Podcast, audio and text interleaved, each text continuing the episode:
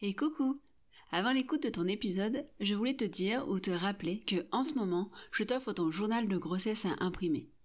Ton journal de grossesse, c'est un petit livret dans lequel tu peux noter, semaine après semaine, les éléments dont tu as envie de te souvenir après ta grossesse.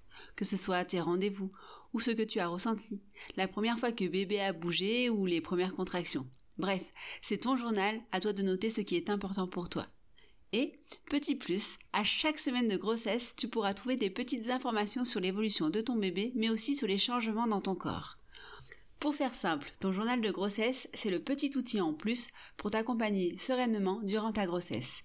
Et je te l'offre gratuitement. Alors, rendez-vous sur mon site pour le télécharger dès aujourd'hui. Je te rappelle mon site douladefait, tout attaché sans accent.fr, douladefait.fr. Allez, je te laisse à l'écoute de ton épisode. Bonjour, je suis Mélanie Guéruiz et je suis doula. J'aide les femmes enceintes à vivre une grossesse sereine et en confiance pour qu'elles se sentent actrices tout au long de cette période. J'ai aussi comme objectif d'accompagner les femmes à divers moments clés de leur vie en leur apportant un soutien et une écoute bienveillante. Avec ce podcast, j'ai envie de vous partager différentes choses. Des témoignages autour de la maternité ou de la féminité, des informations plus précises sur la grossesse ou sur d'autres sujets, mais aussi l'expertise d'autres femmes pour vous apporter toujours plus de sérénité et de confiance en vous dans votre parcours de femme et de mère. J'espère que vous passerez un bon moment en écoutant ce podcast. Si c'est le cas, n'hésitez pas à me le signifier par un like ou 5 étoiles sur votre plateforme d'écoute, ou en m'envoyant un message ou un commentaire sur mes réseaux sociaux. Il suffit de taper Doula Défait sur Instagram ou sur Facebook pouvez également me joindre sur mon site internet www.douladefait.fr. Votre soutien est terriblement important pour moi et ne vous coûte pas grand-chose, alors n'hésitez pas. Je vous laisse à votre épisode en vous souhaitant une très belle écoute. À très vite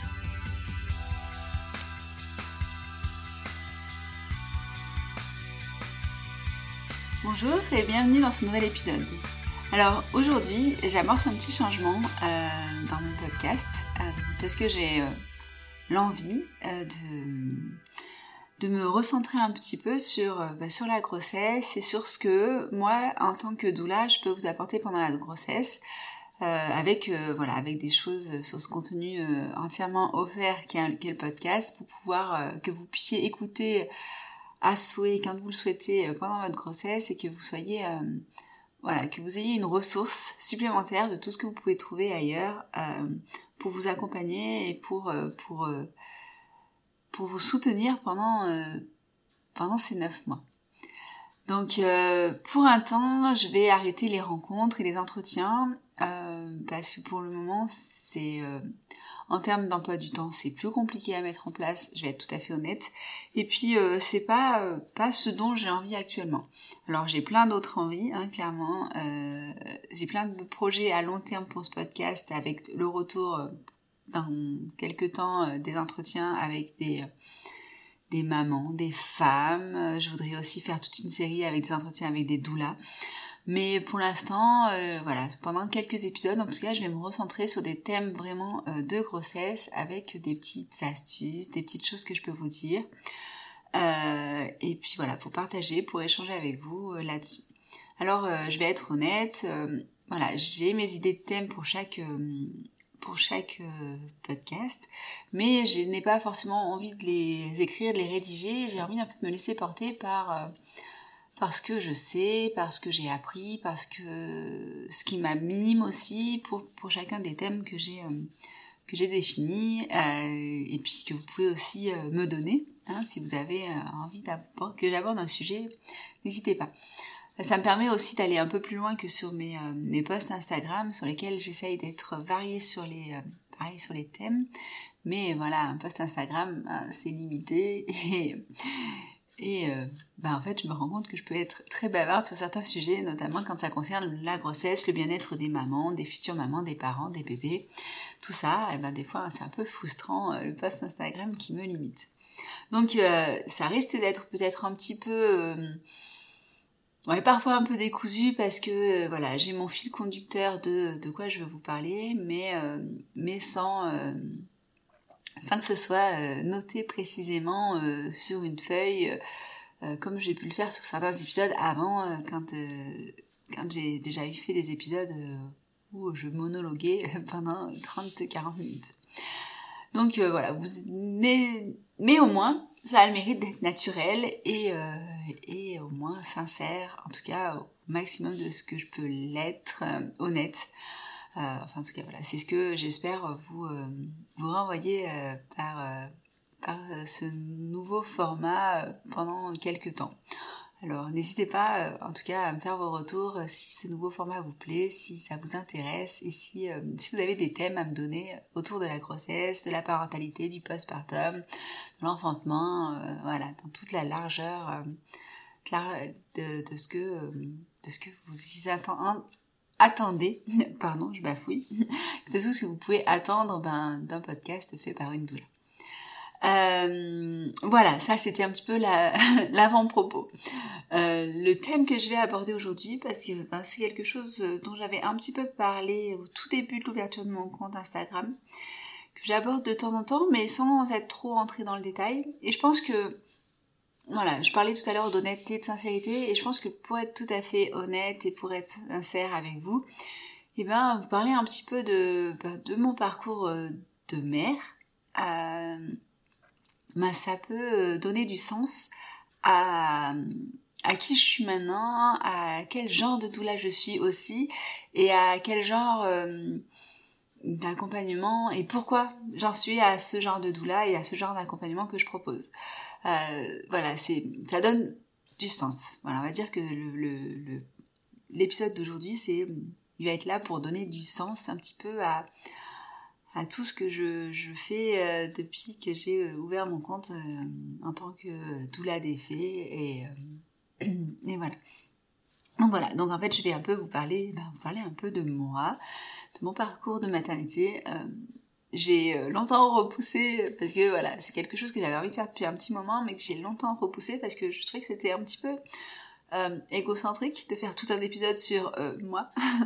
mais en fait, euh, en y réfléchissant, là, ça fait, voilà, ça fait quelques temps que, que j'ai essayé de poser les choses sur, euh, sur euh, ben, quelle direction j'avais envie de donner à, à mon métier de doula. Et en fait, ça fait sens. La direction que je veux donner, ça fait sens parce que j'ai j'ai ce parcours-là dans ma maternité. Donc en fait, c'est parler de moi, mais c'est plutôt, mais c'est pas parler de moi pour parler de moi, mais plutôt pour pour donner du sens, pour donner du sens à, à ce que je vous propose un petit peu euh, sur mes différents canaux. Donc, euh, il faut savoir que ben, avant de, rencontrer mon mari, euh, euh, j'étais pas euh, sentimentalement parlant la personne la plus stable possible. Et, et en fait, depuis mes 20 ans, 19-20 ans, je m'étais auto-persuadée que que je ne serais jamais maman, pas que je n'avais pas envie de l'être, mais euh, que je n'en étais pas capable, que en fait euh, faire un enfant euh, dont je serais la mère serait une énorme bêtise parce que je ne je serais une très mauvaise mère. je pars je pars de là, hein. soyons clairs, je pars de là. Je pars de ce je ne serais pas maman parce que si j'étais maman, euh, ce serait un, une catastrophe pour cet enfant qui n'a rien demandé et dont je serais la mère et, euh, dont je serais la pire mère possible du monde. Euh, j'avais énormément confiance en moi, comme vous pouvez vous en douter. Mais donc je pars de là. Donc les choses étant, je rencontre celui qui par la suite deviendra mon mari. Euh, on, s'installe ensemble très rapidement. Et, euh, et, puis un jour, oubli de pilule. Et là, euh, catastrophe, là, mais comment on fait? Est-ce qu'il faut que je prenne la pilule du lendemain? Est-ce que donc j'ai la chance d'avoir ma sage-femme, une amie proche de la famille de mon conjoint, et du coup que j'ai pu avoir au téléphone qui m'a rassurée, qui m'a dit non, c'est bon par rapport à ton cycle, tout ça. Pas la peine de prendre la pilule, euh, enfin d'aller à la pharmacie prendre la pilule le lendemain. Normalement, il n'y a aucun risque. Si tu reprends ta pilule normalement là dans les prochains jours, il n'y a pas de souci. Ok. Effectivement, il n'y a pas eu de souci. Euh, la fin de mon cycle, euh, ben, la fin de ma plaquette de pilule, mes règles sont arrivées, ni vu ni connu, pas de souci. Sauf que, ben là, on s'est ben, posé la question. En fait, si jamais j'avais été enceinte, est-ce que ça aurait été si grave que ça? Est-ce que est-ce qu'on n'était pas, enfin, est-ce que c'était pas le moment dans notre couple pour euh, pour ça, une question, voilà, une question qu'on n'avait pas, qu'on s'était pas posée avant, mais qui finalement est venue sous le tapis euh, par cet oubli de pilule. Alors au fond de moi, j'avais toujours cette petite pensée de hum, euh, ouais, j'ai pas trop, enfin je sais pas trop si je suis capable d'être maman, mais mais en même temps, l'envie d'être maman, elle était là, hein, clairement. Et c'est ce que je disais tout à l'heure, euh, c'est pas que j'avais pas envie d'être mère, c'est que je me sentais pas, j'étais sûre d'être la pire mère du monde. Donc j'avais un peu enterré cette idée-là de je serais la pire mère du monde et euh, portée par euh, l'élan du bah finalement si j'avais été enceinte, ça aurait pas été si grave que ça. Bah, on s'est lancé dans le matin si on essayait de faire un enfant. Voilà, donc donc vraiment c'était pas c'était pas le, le projet euh, tout de suite, mais euh, ça s'est euh, ça s'est déroulé. Bon, ça faisait quand même deux ans et demi qu'on était ensemble. On avait 28 ans, entre 28 et 30 ans. Voilà, c'était pas non plus déconnant que ça arrive à ce moment-là. Hein, voilà, moi j'étais encore pas hyper stable professionnellement parlant parce que j'avais mis beaucoup de temps avant de me décider à passer le concours de prof des écoles, donc de reprendre mes études. Mais voilà, je savais que j'allais y aller, que ça allait être, euh, c'était dans les, dans les prochaines années, donc euh, voilà. Et puis mon mari, lui, était pour le coup stable professionnellement parlant, donc pas de souci. Donc ok, allez, bah, c'est parti pour les essais bébés et, puis bah, comme beaucoup, je pense, euh, ça n'a pas marché tout de suite. Parce qu'on le sait, hein, ça marche pas toujours tout de suite. Surtout que, ben, en fait, euh, il se trouve que j'ai un cycle plus qu'irrégulier quand je ne prends pas la pilule. Euh, donc c'est-à-dire que ben, je peux avoir des cycles de 28-30 jours, mais comme des cycles de 3 à 6 mois. Voilà, donc c'est pas hyper évident pour calculer et pour savoir le bon, le bon moment pour pour tenter les choses. Enfin bref, ceci étant dit, euh, on n'a pas mis non plus finalement tant temps que ça, euh, à peu près un an, un peu moins d'un an après avoir pris la, décision d'essayer de faire un bébé. Euh, je suis enceinte. mais voilà, pour la petite histoire, en fait, bah, comme j'avais pas eu, on était en mois de mars, je n'avais pas eu mes règles depuis début novembre. Euh, voilà, hein, mais je n'étais pas enceinte, clairement. Euh, ben voilà, on avait commencé à faire des examens avec ma sage-femme euh, et, en fait j'avais une écho pelvienne à passer dans le cadre de ces examens et, et en fait c'est là que j'ai appris que j'étais enceinte alors que j'avais la trouille qu'on me trouve un truc en me disant ben voilà j'avais pas trop d'idée de ce que de quel pouvait être le problème de mes cycles très irréguliers mais voilà, c'est jamais rassurant quand tu passes un examen, euh, surtout dans cette zone-là, enfin, pour ma part. Donc, euh, donc un peu stressé avec mon conjoint, on arrive euh, pour l'échographie, et en fait, donc, il me fait mon échographie, et vous voyez, là, passer un œuf. Et puis moi, je suis là, j'ai 29 ans. Non, 28 ans. Allez, pas, ouais, j'ai 28 ans. Je suis là, et un œuf qu'est-ce que ça veut dire? Qu'est-ce que tu es en train de me dire là, monsieur? Je comprends pas trop. Donc il va chercher, voilà, il va chercher mon conjoint, il nous explique, en fait, voilà, vous êtes enceinte, sauf que voilà, c'est très tôt dans la grossesse, donc pour l'instant, je ne vois qu'un œuf clair, donc je peux pas vous dire si, eh ben, s'il y a un bébé ou s'il n'y a pas un bébé. En tout cas, il y a une grossesse, mais euh, on ne sait pas si elle est euh, stable, enfin si elle est viable ou pas. Donc il va falloir revenir dans 15 jours passer, passer l'échographie. Ok, donc 15 jours plus tard, euh, l'échographie et finalement tout va bien. C'est un, bébé qui, enfin, c'est un fœtus qui, un embryon qui se développe très bien. Pas de souci, c'est juste que effectivement c'était très très tôt dans la grossesse. C'était euh, bah, finalement euh, quelques, j'étais même pas ouais, même pas un mois de grossesse quand, quand j'avais passé l'échographie parce que de mémoire, alors comme ça, euh, la date de, début de grossesse est à, peu près euh, au 27-28 mars. Et je crois que, c'était la première échographie, elle était mi-avril, donc voilà, j'étais même pas un mois, donc effectivement, pardon, c'était euh, tout récent. Donc, donc voilà, donc ben, voilà, j'apprends que je suis enceinte, ok, c'est super, c'est génial on attend pour l'annoncer ou pas.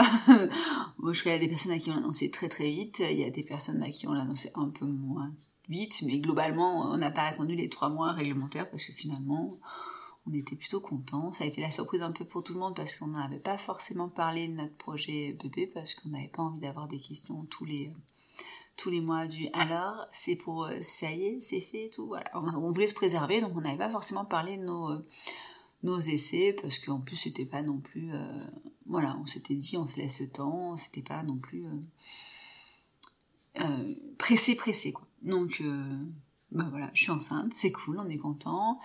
Et puis moi dans ma tête c'est ok je suis enceinte mais de toute façon être enceinte c'est pas une maladie je vais pas je vais pas changer ma vie pour ça je vais faire voilà prendre les recommandations de ma sage-femme parce que ok y a pas de souci j'ai pas envie de d'avoir de soucis, mais à côté de ça, je vais pas m'empêcher de vivre. Donc euh, c'était le mois d'avril-mai, euh, je devais reprendre la fac en septembre, justement pour mon master, pour, euh, passer le concours de prof des écoles. Donc voilà, ma petite vie, elle était, voilà, c'était bien. j'ai terminé ma mon année, je bossais en collège en tant que surveillante. Je me suis fait arrêter parce que, mais c'était plus parce que en fait, ça se passait pas très bien au boulot et j'ai un peu pris cette excuse-là pour me préserver et prendre soin de moi. Et parce que j'étais une vraie fontaine et que je pleurais tout le temps. Avouez que les trois premiers mois, j'ai jamais autant pleuré. Mais pleurer, pleurer vraiment, vous savez, les gros gros sanglots de... Voilà, ça c'était... ma grossesse c'était un peu ça les premiers mois, j'ai beaucoup beaucoup pleuré. Euh, dès qu'il y avait un truc qui, euh, qui me déstabilisait, c'était mais comment je vais faire? Je vous laisse imaginer, c'était c'était assez avec le recul, c'était assez drôle. Sur le coup, euh, ça me désespérait un peu, mais voilà. Donc euh, voilà, ma grossesse se passe. Euh, je, monte même sur scène pendant l'été parce qu'on avait un spectacle de prévu et il a fallu que je remplace des danseuses. Donc voilà, je fais mon spectacle. J'étais à 4 mois de grossesse, mais clairement mon, ventre était tout petit. Donc même pas de souci pour rentrer pour les costumes, les costumes et tout, tout ça. Enfin clairement, c'était au début, c'était vraiment tout tranquille. Euh, je reprends la, j'attaque la fac en septembre, pareil, euh, enceinte, mais voilà, ça allait super bien, j'avais la forme, j'avais la pêche. Et puis en fait, j'ai pas pas modifié mon rythme. C'était de toute façon mon objectif, c'est je vais jusqu'au la fin du semestre. Euh, la date prévue d'accouchement, la date possible d'accouchement était pour le aux alentours du 26 décembre. Le semestre de la fac s'arrêtait au 10, ouais, ouais, aux alentours du 10 décembre. Donc je m'étais dit, en accord avec ma sage-femme, que si tout allait bien, ben, en fait je repousserais mon congé mat pour pouvoir terminer mon semestre. Parce que voilà, je m'étais dit, euh, quitte à reprendre la fac, je vais aller jusqu'au bout, je vais terminer mon semestre. Comme ça je m'arrête, je fais mes trois, mes trois mois et puis je reprends après au moment du concours et au pire, euh, ben, j'aurai que euh, j'aurai le deuxième semestre à repasser s'il faut. Enfin voilà, hum, clairement dans, dans mon esprit, il n'y avait pas de raison que que ça se passe mal, sauf que, bah, en fait, euh, j'ai euh, jamais appris à écouter mon corps. C'est-à-dire que, à l'époque, c'était bah, mon corps, en fait, il fait ce que je veux, quand je veux, comme je veux, et en fait, c'est pas lui qui décide.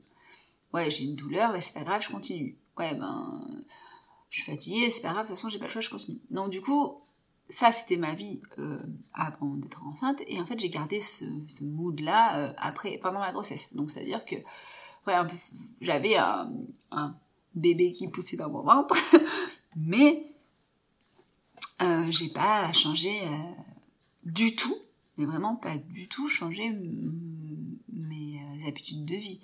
Donc euh, voilà, je prenais la voiture pour aller à la fac, j'allais à la fac, je faisais, je rentrais à la fac, je faisais mes stages, je faisais, voilà, clairement, euh, j'étais, j'étais à fond quoi. le jour du de mince comment ça s'appelle?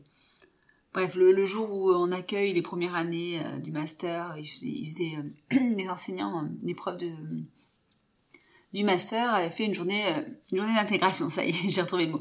Donc pendant laquelle on avait la journée était partagée en deux parce qu'il y avait deux groupes. Une, partie du groupe faisait une balade dans le Vercors euh, le matin et après visiter un musée et inversement pour les autres. Donc j'avais juste, j'avais juste demandé d'être dans le groupe qui faisait la balade le matin parce que parce que je savais que l'après-midi j'étais un petit peu plus fatiguée, mais voilà, c'est tout. J'ai fait la balade et et euh, donc voilà. En gros voilà, c'était pour tout ça pour dire c'était pour donner l'exemple que bah, en fait euh, j'avais pas forcément modifié mon, mon rythme de vie. Euh, à l'époque, j'étais plutôt sportive, euh, je bougeais beaucoup. Euh. Voilà, en fait, du coup, j'ai pas du tout changé mon rythme de vie par ma grossesse. Sauf que, bah, vous vous en doutez bien, mon beau programme de prolonger au maximum avant de me mettre en arrêt, de me faire arrêter, bah, ça n'a pas été aussi facile que ça. Et du coup, bah, j'ai été arrêtée un mois plus tôt que mon arrêt de mon congé maternité euh, prévu, donc c'est-à-dire un mois et demi plus tôt que ce que j'avais prévu moi dans mes projections. Euh, donc euh, voilà, et un mois avec, ben en fait tu te restes couché au maximum, tu ne fais pas grand chose et tu attends.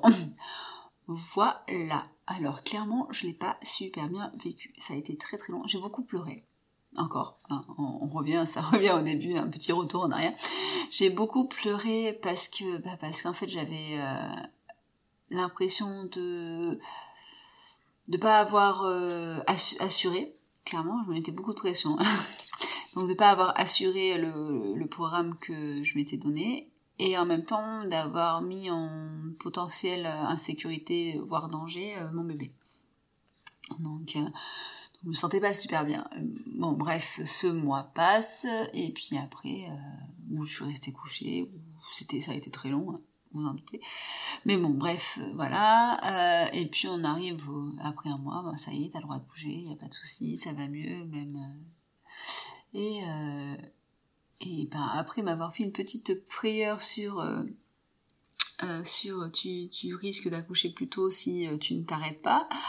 Euh, on arrive fin décembre, enfin après on arrive au 20 décembre et elle n'est toujours pas là. Tu te dis mais en fait c'est un troll cet enfant déjà. Moi c'était notre blague avec euh, mon mari parce qu'en fait en plus euh, j'étais comme j'étais pas à l'écoute de mon corps du tout, je ne comprenais pas ce qui je, ne comprenais pas ce qui se passait dans mon corps. J'ai un exemple hyper flagrant. Euh, mon mari a senti ma fille bouger à travers mon ventre avant que, avant que moi-même je ne réalise qu'elle bougeait. Donc je sens certainement que je sentais des choses, mais pour moi c'était pas du tout possible, enfin c'était pas du tout euh, connecté avec c'est mon bébé qui bouge. Et en fait c'est mon mari un jour fait ah je l'ai senti bouger à travers son ventre. Ah bon? Mais moi j'ai rien senti. Et du coup, voilà, c'est pour vous dire à quel point j'étais déconnectée de mon corps. Hein. pour, remettre les choses vraiment en, à, leur niveau. Donc voilà, donc euh, tout ça pour dire que ben, à la fin de la grossesse, après que j'ai eu le droit enfin de me déplacer, de bouger un peu, euh, ben il se passe rien. Hein, soyons honnêtes, euh, à part euh, une fausse alerte où je suis allée à, à, la maternité parce que je pensais que, mais en fait c'était je pense plus psychologique qu'autre chose parce que c'était une date un peu un peu de tension pour moi. Euh, et où c'était une date où j'avais absolument pas envie que ce soit ce jour-là euh, qu'elle arrive. Euh, donc clairement, je pense que c'est un truc qui s'est joué là et j'ai eu des entre guillemets fausses contractions. J'aime pas ce terme, mais en tout cas, voilà des, des, choses qui m'ont fait une fausse alerte, histoire d'eux. Mais voilà, absolument rien. Donc donc voilà. et puis on arrive aux alentours du 20 21, enfin bref, aux alentours du 20 décembre. Et je commence, ouais, là, à avoir des contractions. Euh, enfin, régulières. Toute la journée, on est... Euh, euh, on est mardi... Mercredi... Non, mardi... attends. Non, on est mercredi. On est mercredi, je commence à avoir des contractions un peu régulièrement. douloureuses. Enfin, en tout cas, moi, qui, pour moi sont douloureuses, qui pour moi voilà, sont très douloureuses. Euh, du coup, j'arrive à la, on va à la maternité le soir, on passe, on fait un monito, ou non, il y a rien, il y a pas de souci, ça bouge pas. Allez, allez marcher un petit peu, revenez. Donc on fait tout le tour de la maternité, de l'hôpital et tout. Ouais, non, il y a rien. Écoutez, rentrez chez vous. De toute façon, quand ça sera les vraies contractions, vous le saurez. Moi, je j'ai jamais su, un spoiler alerte, je n'ai jamais reconnu les vraies contractions, les, contractions qui étaient sans doute, euh, étaient celles que j'aurais dû reconnaître. Pour moi, c'était tout pareil, ça me faisait mal, ça me faisait mal. Euh, euh, donc du coup, voilà, passe la nuit, le matin pareil, de nouveau, je suis pas très bien, j'ai mal. On décide avec mon mari bah, d'aller marcher pour pousser le truc, euh, donc on va marcher, sauf qu'en fait on fait 10 mètres après la maison et en fait j'arrive pas, je m'arrête toutes les deux, tous les trois pas, je, vraiment, moins contraction, pour le coup, régulière. Sauf que contraction régulière, on arrive à la maternité, aucun impact sur mon col. Et je passe la journée à la maternité euh, avec une je sais toujours pas si c'est une infirmière, une sage-femme, une, je sais pas, qui euh, essaye de me poser une perf, qui n'arrive pas à me poser une perf, qui me pique, puis qui me loupe, puis qui me repique, puis qui me reloupe, qui change de bras. Ah ah, elles sont rigolotes vos veines. Enfin voilà, vraiment horrible Tout ça pour me poser une perf dans laquelle on m'a rien mis. Donc j'avais toujours ces contractions douloureuses, mais qui n'avaient aucun impact sur mon col. Et où, euh, et où euh, j'étais là, ça va jamais, ça va jamais, ça va jamais être là, quoi. Donc après avoir passé la journée à l'hôpital euh, à essayer de me poser une perf dans laquelle on ne m'a rien mis, à me dire que de toute façon ça bougeait pas donc euh, c'était pas le moment, on m'a renvoyé à la maison. Donc j'appelle ma sage-femme, je fais écoute là, t'as pas quelque chose que je peux prendre parce que vraiment je suis pas bien, mais ça en même temps ça ne bouge pas, enfin voilà, c'était vraiment vraiment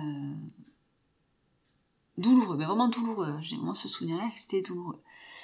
Et euh, donc, euh, ben, on rentre à la maison. Je sais plus, elle m'avait fait passer à la pharmacie, euh, je crois, prendre du spasfon en, en, suppositoire, il me semble, de ce mémoire. Donc voilà, histoire de voir si ça marche, si ça, si ça a calmé et tout. Bref, en tout cas, ça avait le mérite d'avoir, elle avait le mérite d'au moins d'avoir essayé quelque chose. Contrairement à l'hôpital où ils m'ont laissé dans la, ils m'ont laissé avoir mal sans rien. Du coup, bah, je rentre à la maison, j'essaye de manger un peu, puis enfin j'ai mal, je vais me coucher, mon mari reste en bas, il disait je pouvais pas aller me coucher parce qu'en fait, euh, en fait à chaque fois que tu avais une contraction, on aurait tu gémissais tellement, tellement t'avais mal, tu gémissais de douleur et moi je pouvais rien faire, c'était ah, horrible quoi. Donc effectivement je gémissais de douleur à chaque contraction et c'était vraiment horrible, enfin vraiment j'avais mal quoi. Et puis, puis à un moment donné quand même il se vient se coucher et presque, je crois, deux minutes après qu'il soit couché, on entend un bloc et ma poche des os qui se perce, mais vraiment qui explose. Vraiment, le, vous savez, la, bulle qui éclate, qui fait. Bah, c'était ça. On l'a entendu, vraiment, on l'a entendu. Et, euh, et voilà. Et là, on se dit, ah, ça y est, je vais pouvoir aller à la maternité. Et puis là, ils vont me garder. Là, ils vont me garder. Ils sont obligés de me garder. J'ai la poche des os qui a éclaté, ils sont obligés de me garder. Je je savais pas grand chose, hein, mais ça, je le savais. Donc, euh, je prends quand même le temps de prendre ma douche, et puis là, ça coule, ça coule, ça coule. Fait clairement, je pensais pas que c'était possible d'avoir autant de liquide. Maintenant, avec le recul, je sais que de toute façon, le liquide amniotique, il se régénère au fur et à mesure. Donc, euh, clairement, bah oui, effectivement, je perdais, je perdais, je perdais, et au fur et à mesure, ça se régénère. Mais c'était horrible. Donc j'ai pris une douche, je me suis changée, on a pris, on a mis trois quatre serviettes sur les sièges de la voiture. j'ai mis trois, trois ou quatre pantalons parce que j'étais trempée. On prend la valise et puis on y va. J'arrive à la maternité, donc c'était la nuit, donc il faut passer par le, par les urgences, tout ça. Et puis là, ben, voilà, il me garde et euh, est-ce que vous voulez la péridurale euh, Oui, s'il vous plaît, oui. Et en fait, mon col n'avait pas plus bougé que, que dans la journée, mais par contre, voilà. Mais là, ben, là pour le coup, ils m'ont ils m'ont mis la péridurale. Euh, et puis du coup j'ai pu dormir parce que ça faisait presque ben, la nuit d'avant j'avais pas beaucoup dormi parce que c'était déjà douloureux voilà j'ai pu dormir le travail avançait pas plus que ça mais moi j'ai pu dormir euh, le matin je me réveille voilà donc j'ai pu dormir par un coup euh, le col bougé pas plus que ça puis voilà dans le matin une sage-femme passe regarde et tout on demande à peu près, enfin, c'est pas pour tout de suite, du coup, euh, bah, mon mari demande s'il peut aller euh, prendre une douche, rentrer à la maison, on habitait à 10 minutes de l'hôpital, donc rentrer à la maison, prendre une douche. et puis, puis revenir un peu. Donc oui, pas tout de suite, de toute façon, c'est pas pour tout de suite. Moi j'étais dans le coltard avec la, la péridurale, donc voilà. sauf que, sauf que, sauf que, sauf que, dans le, dans le temps où mon mari n'était pas là, ben il y a la sage-femme qui revient, qui fait un contrôle, une écho, et puis qui, et puis à un moment donné, il y a un homme qui rentre dans la, salle, qui ne se présente pas, qui parle à la sage-femme, qui ne me parle pas, qui euh, me fait un toucher vaginal, qui, voilà, qui dit deux, trois mots à la sage-femme et qui ressort. Donc c'est la sage-femme qui m'a dit que c'était le gynéco et qu'elle s'excusait de son manque de communication avec moi, mais lui ne m'a pas adressé un mot. Donc clairement, super, merci. Euh, voilà, et elle m'explique donc que en fait euh, ma fille est pas très bien positionnée, que c'est pour ça que le, travail est très long, et que du coup là, si s'il n'y a pas quelque chose qui se passe, euh, ben ils vont devoir ben, soit utiliser enfin non, il y a deux solutions. Soit il y a quelque chose qui se déclenche et, et mon col bouge vraiment et ma fille commence à descendre, soit il n'y a rien qui se passe, et là on va être obligé, on va, on va devoir partir euh, en césarienne. Je rappelle qu'à ce moment-là, mon mari n'était pas là. Euh, voilà, donc j'étais là, je euh, ok, d'accord, ça marche. Mon mari arrive, on lui, je lui explique, enfin j'essaie de lui expliquer avec les mots que j'ai compris, même encore aujourd'hui, je suis pas sûre d'avoir tout compris. si, je pense qu'au lieu d'avoir normalement, pour que ce soit dans la meilleure des positions, l'enfant doit euh, bah, bref, elle regardait pas du bon côté. elle, du coup, elle était, euh, elle, elle, avait pas assez de force elle pour pousser parce qu'elle n'était pas tournée dans le bon sens. Elle avait bien la tête en bas, mais elle n'était pas tournée dans le bon sens euh, en direction, voilà, enfin, bref, du bon côté quoi. Je me perds. C'est un peu, je crois que c'est la première fois que je, parle autant de, ça. Donc vous sentez que c'est un peu, peu émouvant parce que ça a été un peu, ouais, ça a été un peu compliqué tout ça. Bref, du coup, euh, avec euh, ben, on a eu de la chance, le travail s'est fini par finir de se déclencher, le col s'ouvre à fond et là, ok, c'est bon, ben écoutez, euh, bah c'est bon, c'est bon, on va pouvoir commencer les pousser. C'était environ 14 heures, donc j'y étais depuis le donc on est vendredi 14h, j'y étais depuis le jeudi euh, environ 11h minuit et j'avais des contractions depuis le mercredi d'avant, euh, le mercredi euh, en fin de journée quoi. Donc, donc j'étais fatiguée, clairement j'étais fatiguée. Ma vie était en mode direction, je savais pas trop ce que je devais faire. j'avais bien fait le, la préparation à, l'accouchement avec, avec ma sage-femme, mais mais dans ma tête, c'était de toute façon, en fait, euh, c'est pas moi qui vais faire le taf, c'est le personnel médical qui va m'accompagner. Vous voyez à quel point j'étais très très très loin de là où je suis maintenant. Euh, donc, et il faut pas oublier que j'étais aussi, que voilà, ce côté complètement déconnecté de mon corps et euh, je sais pas ce qui se passe dans mon corps et que voilà, parce que pour moi, toutes les contractions, elles étaient pareilles, c'est la même, la même intensité douloureuse. Il n'y a pas eu une différence entre les contractions de travail et les contractions de Braxton Hicks. Clairement, euh, voilà. Alors qu'il y avait j'ai eu tout plein de contractions, en fait, avant, euh, avant de vraiment démarrer, euh, le travail. donc, commence la poussée, et la poussée a été longue. Très, très longue. Ça a duré 45 minutes à peu près de, poussée. Mais en fait, ce qui s'est passé, c'est qu'à un moment, ben, dans dans ce temps de poussée, euh, la péridurale était redescendue, forcément, au bout d'un moment, euh, il n'y a plus de produit. Et sans, bah, sans qu'elle me prévienne, euh, sans qu'elle me dise quoi que ce soit, en fait, j'ai senti la sage-femme bah, pratiquer. J'ai senti la coupure de ma chair à vif. et j'ai plus pu. Et là, ça a été stop. En fait, c'était non, je, je, j'ai eu très très mal, vraiment. C'était très douloureux, très euh, surprenant aussi. Je m'y attendais pas du tout. Euh, et euh, et là, là voilà, ça a été. donc, je sais pas trop à combien de temps j'en étais, mais je sais que là, ma réaction c'était non, stop, je peux plus, je veux plus, j'arrête tout, je, je veux plus quoi. Donc, bah, ça le temps de de redescendre, de reprendre un peu confiance en moi. Euh, voilà, c'était de toute façon là, il faut y aller parce que parce que sinon on part on part en césarienne. Donc voilà, c'est pas un, super souvenir, hein, comme vous vous en doutez, mais donc ben voilà, ça ça m'a coupé dans ma c'est le terme de, c'est le cas de le dire, pardon, pas forcément le bon terme. Enfin bref, ça m'a stoppé dans, dans ma poussée.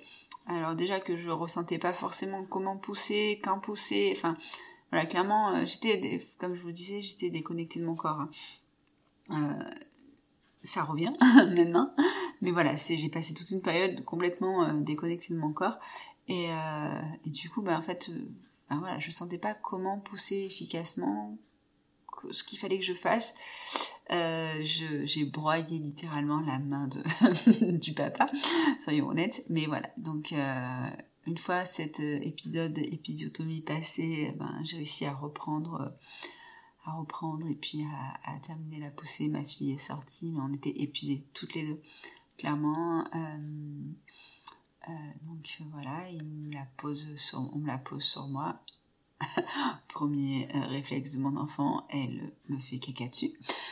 voilà, ça, ça, me fait rire maintenant, mais bon, sur le coup aussi ça m'a fait rire hein, d'ailleurs. Et puis, euh, puis on la pose sur moi. Euh, la question de est-ce que je voulais allaiter ou pas, c'était présenté pendant pendant ma grossesse. J'avais pas envie. J'avais pas envie d'allaiter, encore une fois, complètement déconnectée de mon corps et euh, pas envie. Euh, ça me paraissait pas naturel d'allaiter. Euh, clairement, je n'étais pas hyper bien renseignée, j'avais pas forcément envie de me renseigner. Mais je m'étais laissé l'ouverture de la tétée d'accueil. Je dis, bah, on va faire la tétée d'accueil et puis puis on verra comment ça se passe à ce moment-là quoi mais voilà j'avais pas forcément envie je m'étais pas renseignée sur l'allaitement c'était pas un truc qui m'attirait c'était très j'étais très sûre, euh, de toute façon, euh, ma poitrine, euh, pour moi, était un élément de ma sexualité, donc pas forcément, pas, je la, je l'engageais pas dans ma maternité. donc, donc voilà, c'était, pour moi, c'était pas du tout une question. Il n'y avait pas de question sur l'allaitement. C'était non, c'était sûr, c'était.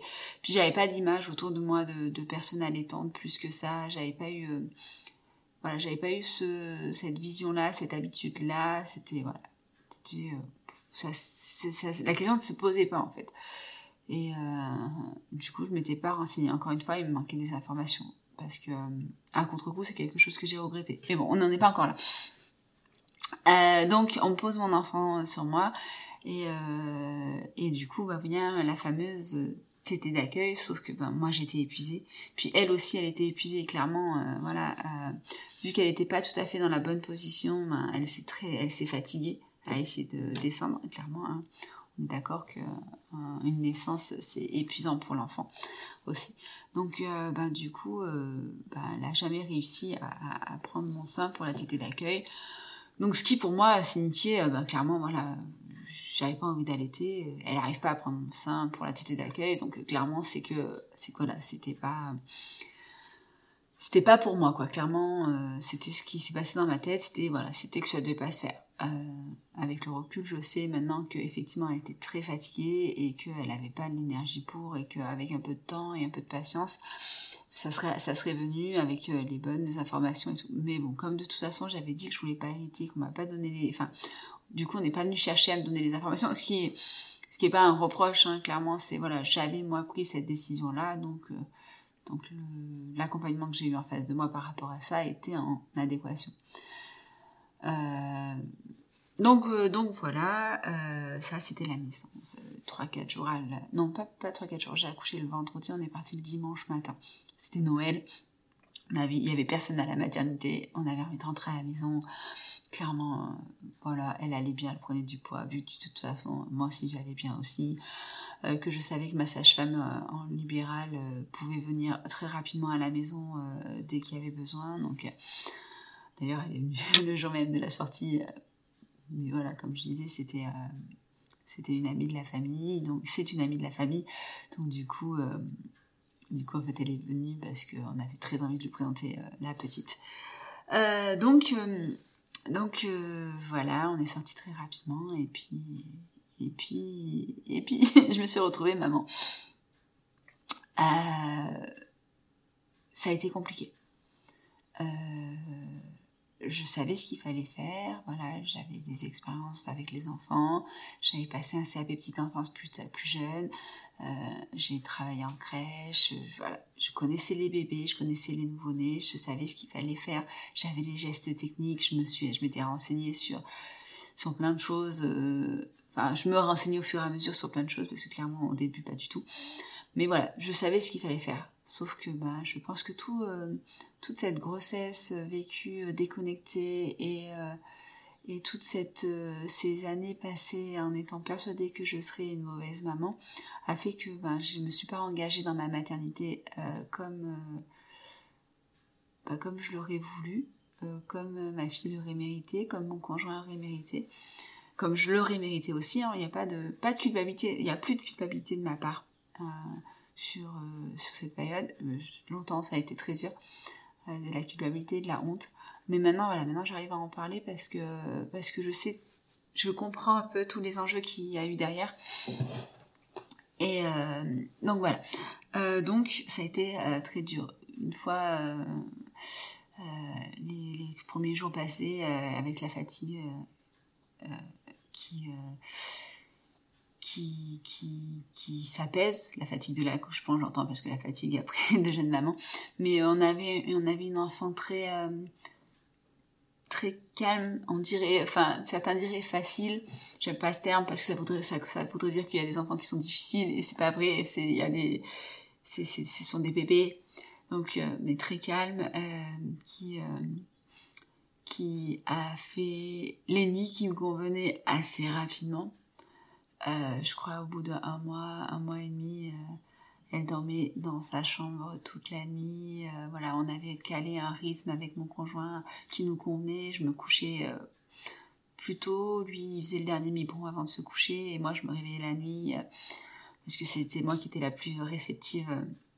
la nuit et puis le matin le premier lever bah, gérer enfin donc voilà c'était on avait un rythme qui nous convenait qui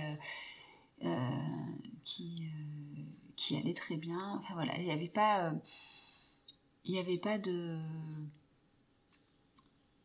fatigue euh, organisationnelle, on va dire. Euh, voilà, elle dormait bien, elle mangeait bien, il n'y avait pas de soucis, elle, était très éveillée. C'était, c'est toujours une petite fille merveilleuse, un bébé merveilleux. Et, et moi, plus j'avançais et plus j'étais persuadée que de toute façon, dans, les termes que je me dis dans ma tête, hein. euh, j'allais l'abîmer. Je ne la méritais pas. Elle méritait bien mieux que moi. De toute façon, si je n'étais pas là, si, si je n'étais plus là, euh, elle, euh, elle s'importerait que mieux. Il s'importerait que mieux. mon conjoint ici, c'est voilà, j'étais, j'étais pas bien. Je pleurais beaucoup. Alors, il y a eu la période du fameux baby blues où je pleurais beaucoup, mais en fait, je pleurais tout le temps dès que je pleurais, euh, dès que j'étais un peu fatiguée, dès que dès qu'il y a quelque chose qui allait pas, dès qu'il y a quelque chose qui comprenait pas, même si elle pleurait un tout petit peu, ben, euh, et si j'arrivais pas à la consoler tout de suite, ben je pleurais.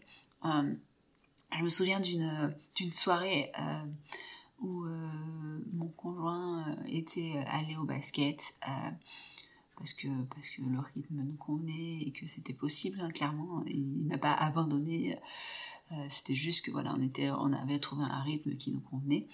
Et, euh, je voulais aller me coucher. Sauf que elle dormait et elle s'était pas réveillée pour son dernier biberon euh, qu'elle prenait habituellement vers 9h, 9h30. Donc je m'étais dit, ben, quand, elle, quand je ai donné le biberon, je la recouche et puis après je vais me coucher. Sauf qu'il était 10h, euh, voilà, 10h, elle, euh, dormait toujours et j'étais là, j'étais, je, fais quoi? Je vais aller me coucher, je suis fatiguée. Mais je... Et j'avais à l'époque, euh, j'étais sur un forum de maman et, et j'avais posé la question, je suis voilà, il est, il est 10h, d'habitude elle se réveille vers 9 D'ailleurs, d'habitude elle mange à 9h. Sauf que là, bah, elle ne s'est pas réveillée, elle n'a pas pris son biberon, son dernier biberon. Sauf que moi, je vais aller me coucher. Qu'est-ce que je fais? Est-ce que je peux la réveiller pour la nourrir? Est-ce que j'attends? Est-ce que je vais me coucher? Est-ce que et euh, Et il y avait eu des propos tellement culpabilisants et, sans, sans empathie. On ne réveille jamais un bébé qui dort, c'est son bien-être avant le tien, c'est non mais de toute façon voilà. Enfin voilà vraiment. On ne réveille jamais un bébé qui dort. Point et là je suis allée me mettre dans les escaliers elle dormait et j'ai tellement pleuré tellement pleuré parce que parce que j'étais pas bien déjà de base. Je, je me posais vraiment une question parce que je, je voulais prendre en compte son bien-être avant le mien parce que sinon je me serais pas posé la question. Je l'aurais réveillé, je l'aurais nourri, puis j'irais me coucher ou je serais allée me coucher. Je me serais dit ben c'est pas grave. Euh, quand elle se réveillera, je me relèverai. Enfin voilà vraiment il y avait vraiment euh, je me questionnais vraiment sur, euh, sur sur comment faire comment faire correctement et cette phrase, on ne réveille jamais un bébé qui dort, point, euh, de toute façon, euh, mais, comme, euh, mais comme ça m'avait fait mal, et comme j'ai pleuré fort, fort, fort. Enfin, je me revois hein, dans l'escalier en train de pleurer. Bon, je me suis après calmée rapidement, enfin, pas rapidement, je me suis calmée, et en fait, elle s'est réveillée dix minutes plus tard, elle a, elle a mangé, elle s'est rendormie, je me suis couchée, il n'y avait pas de souci.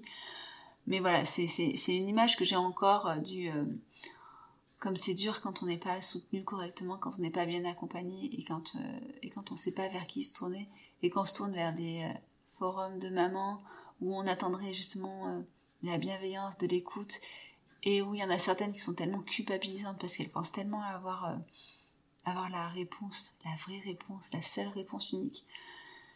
Alors que c'est pas ça que j'avais besoin d'entendre clairement, si je postais à ce moment-là sur le forum, c'était pas que j'avais besoin d'être culpabilisée hein, et de me sentir honteuse. Enfin, voilà. C'était un, épisode parmi d'autres, mais c'est l'épisode qui m'a le plus marqué. Et, euh, voilà. Donc, bah, ça a duré, ça a été long. Je, n'avais pas de sentiments pour mon enfant. En tout cas, je ne les ressentais pas. Je, j'étais sûre que de toute façon, en fait, j'étais pas une maman. J'étais une très bonne technicienne avec, avec elle. Euh, je la nourrissais, euh, je la changeais, elle dormait, je la berçais, je lui chantais des chansons. J'avais les bons gestes. J'étais une très bonne technicienne, mais je n'étais pas une maman. Enfin, c'était ce que je ressentais. Hein. Clairement, c'était ce que je ressentais. Je dis pas que c'est la vérité, je dis pas que c'est c'est vrai. J'avais typiquement, voilà, j'avais aucun mal à la laisser euh, chez mes parents ou chez mes beaux-parents. J'avais, euh, je ne ressentais pas de, manque si je la voyais pas pendant une, deux heures, une journée, une demi-journée. Alors qu'elle était tout bébé, hein, je parle de ça, elle avait, trois mois, hein. même pas trois mois, donc clairement, voilà, ça a été, euh, ça a été, ouais, c'était ça. J'avais pas de, j'étais coupée du lien affectif. Euh, voilà, je faisais tout ce qu'il fallait correctement, mais j'étais coupée du lien affectif. Euh, heureusement, euh, le papa est formidable et, quand il a vu qu'il n'arrivait pas à m'aider, ben, il en a parlé avec ma sage-femme et j'avais rendez-vous avec elle un ou deux jours après et elle a lancé le sujet du comment ça se passe et puis là et là, j'ai senti qu'elle allait un peu plus loin et qu'elle cherchait à creuser un peu et elle a creusé un peu. Et là, voilà, j'ai pu parler. Et du coup, euh, ben, en fait, on a pris du temps régulièrement, très régulièrement, pour parler, pour s'exprimer, pour me pour m'aider à me détendre, à, m'enlever ce stress et à peu à peu créer du lien avec, euh, avec ma fille. Euh, et, et, voilà, et j'ai commencé petit à petit à me sentir à me sentir maman, vraiment. Je disais, euh, j'ai dit euh, peu de temps après, enfin un ou deux ans après, euh, cette phrase qui, qui, pour moi fait sens. Je sais pas si elle fera sens pour vous, mais qui moi fait sens. je disais, j'étais ta mère et je suis devenue ta maman. Dans le sens où j'étais ta mère parce que je t'ai donné naissance et je prenais soin de toi techniquement. Et je suis devenue ta maman parce que j'ai enfin créé du lien et j'ai enfin créé enfin ressenti des choses euh, pour toi, euh, envers toi euh, à ce moment-là. Donc ça a mis du temps.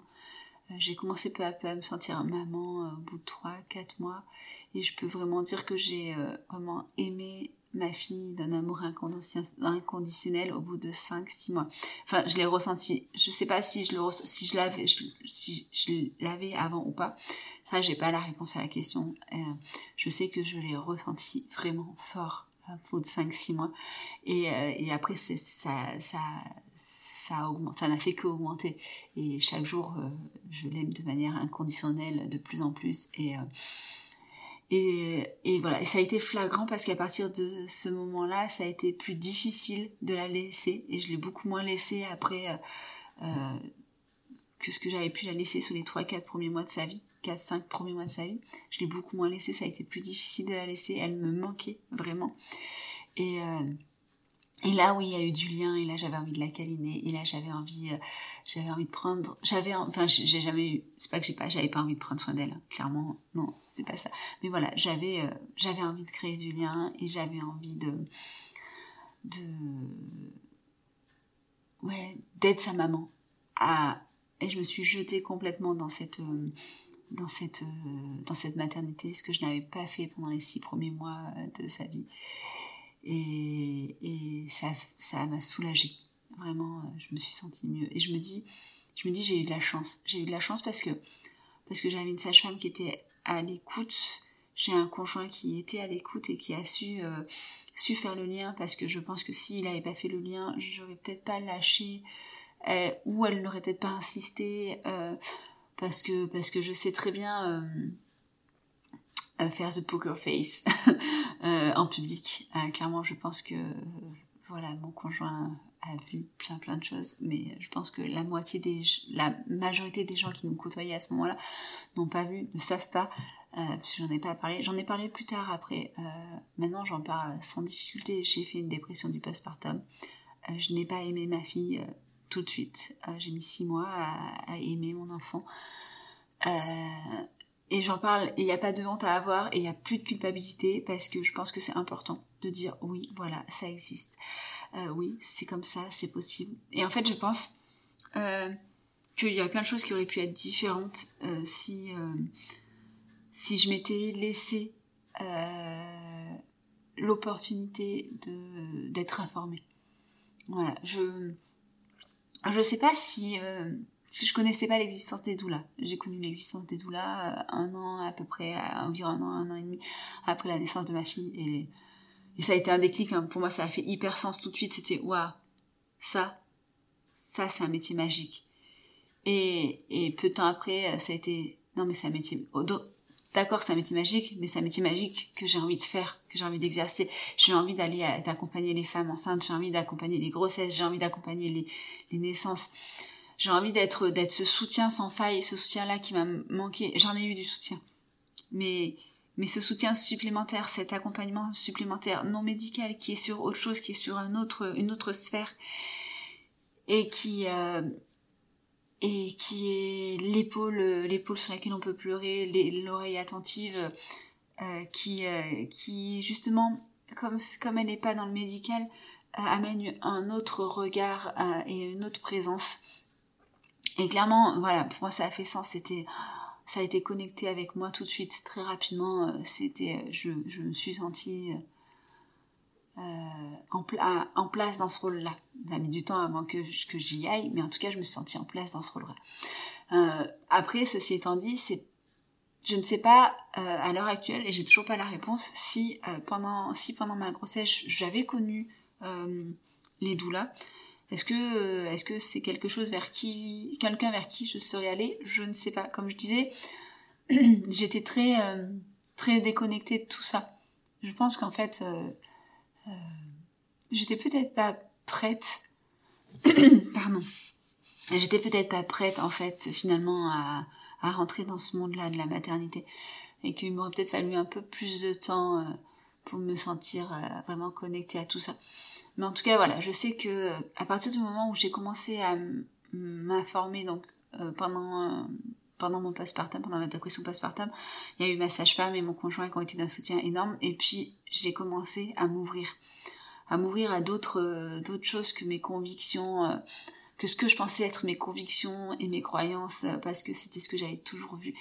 Et en fait, j'ai commencé à m'ouvrir et, j'ai découvert l'allaitement vraiment et l'impact que ça pouvait avoir. Et ouais, au bout de, trois semaines, j'ai regretté de ne pas avoir voulu allaiter ma fille. Parce que je savais pas à l'époque, c'est que j'aurais pu encore euh, partir dans un allaitement induit, ça aurait été long, ça aurait été compliqué, mais j'aurais pu essayer. Je savais pas que c'était possible. J'en ai pas parlé parce que j'en parlais pas, parce que je parlais pas. Vous avez bien compris que que c'était. je suis pas, je suis pas dans ce. J'étais et je suis encore sur beaucoup de choses très pudiques sur ce que je ressens et sur, sur ce, que, ce dont j'ai envie.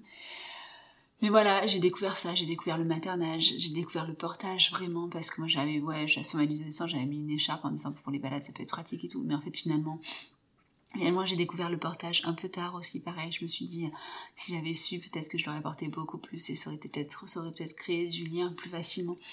Enfin, voilà, j'ai découvert ça, j'ai découvert l'ADM, j'ai, enfin après, je, je dis pas, j'ai pas tout utilisé, hein, mais j'ai découvert d'autres choses j'ai découvert d'autres choses par moi-même parce que je me suis renseignée et, euh, et en fait en découvrant d'autres choses je me suis dit en fait ouais euh, euh, peut-être qu'en fait ce que je pensais ce que je croyais c'était pas ce qui me convenait.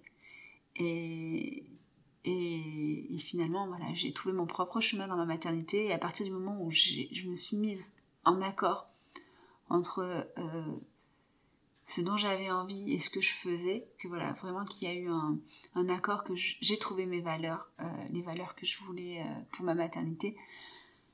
Euh, je ne dis pas que ça a toujours été facile de les mettre en place, hein. clairement non, on sait tout ce que c'est que d'être parent. Mais voilà, à partir du moment où j'ai trouvé mes valeurs, je me suis sentie alignée et, et ça allait beaucoup mieux. Donc voilà, il y a eu tout ça, hein. ça a été un chemin long et tout. Mais voilà. Donc en fait, j'ai parlé beaucoup, beaucoup plus que ce que je pensais, mais tout ça pour dire que euh, je pense que ce chemin de maternité, de grossesse et de maternité, ça m'a amené euh, vers cette envie euh, d'accompagner les femmes enceintes parce que c'est un moment tellement, tellement déstabilisant et que ben si on on n'a pas les personnes ressources autour de nous, ben, ça peut être tellement un désastre. Euh, pour plein de choses. Hein. Moi, j'avais la chance, j'avais des personnes ressources. Je, pense que j'aurais pu en avoir plus et j'aurais pu, euh, pu vivre les choses différemment. Mais voilà, je pense que à partir de là, euh, moi, mon envie, c'est c'est ça, c'est ben, vous accompagner, accompagner les femmes enceintes dans la grossesse, dans le postpartum, accompagner les nouveaux parents parce que parce qu'on peut vite se sentir seul et isolé et que parce que des fois quand on va pas au bon endroit on peut se sentir culpabilisée, honteuse. Euh, voilà, je repense à ce forum de maman, je crois que peu de temps après je me suis je me suis enlevée de ce truc. Euh, et, euh, et, voilà, donc c'est tellement important et c'est pour ça que pour moi ce métier de doula il fait tellement sens parce que c'est c'est c'est ouais c'est important de pouvoir vivre une grossesse sereine, de pouvoir être en confiance dans sa grossesse, dans sa maternité, de pouvoir savoir ce qui existe, d'avoir les informations pour pouvoir faire ses propres choix et trouver ses propres valeurs de maternité. Parce que parce qu'il en existe autant qu'il existe de familles et même autant qu'il existe d'enfants parce qu'on ne sera pas la même mère avec son premier qu'avec son deuxième, on sera pas voilà, et je pense que c'est important de pas euh, de pas rentrer dans des dogmes euh, prédéfinis euh, par rapport à ce que on, nous impose comme juste et comme chemin tout tracé, parce qu'en fait il y a plein de chemins différents et l'important c'est c'est le bien-être, le bien-être de la mère, le bien-être du deuxième parent, le bien-être de l'enfant, et qu'à partir du moment où ce bien-être il est au cœur ce bien-être collectif de la famille, il est au cœur de nos attentions, euh, ça peut ça peut aller très bien.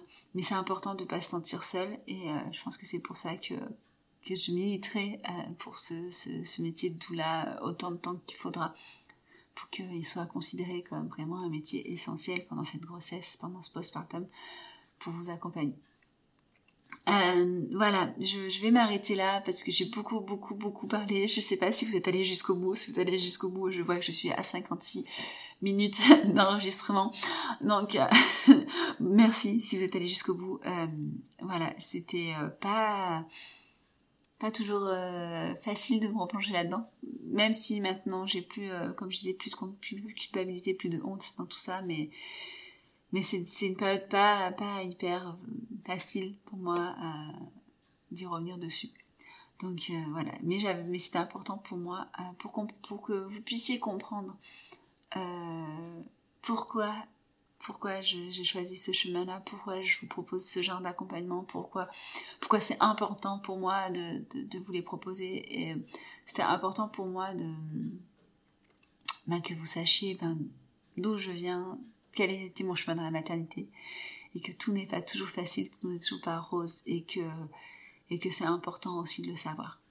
Voilà, je, je, vous souhaite une belle fin de journée, une belle soirée, une belle matinée, je ne sais pas en fonction de quand vous allez écouter ce podcast. Je vous remercie de l'avoir écouté. Euh, n'hésitez pas à le liker, le partager, le commenter, le mettre en favori dans vos plateformes d'écoute. Euh, en fonction de la plateforme d'écoute que vous utilisez, euh, ça m'aide à faire connaître et mon podcast, et mon métier, et mes services.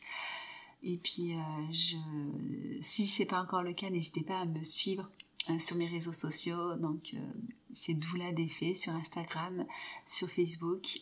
vous avez mon site internet aussi, douladéfait.fr. Et puis voilà, je vous, je vous dis à très vite pour un nouvel épisode de podcast. Au revoir.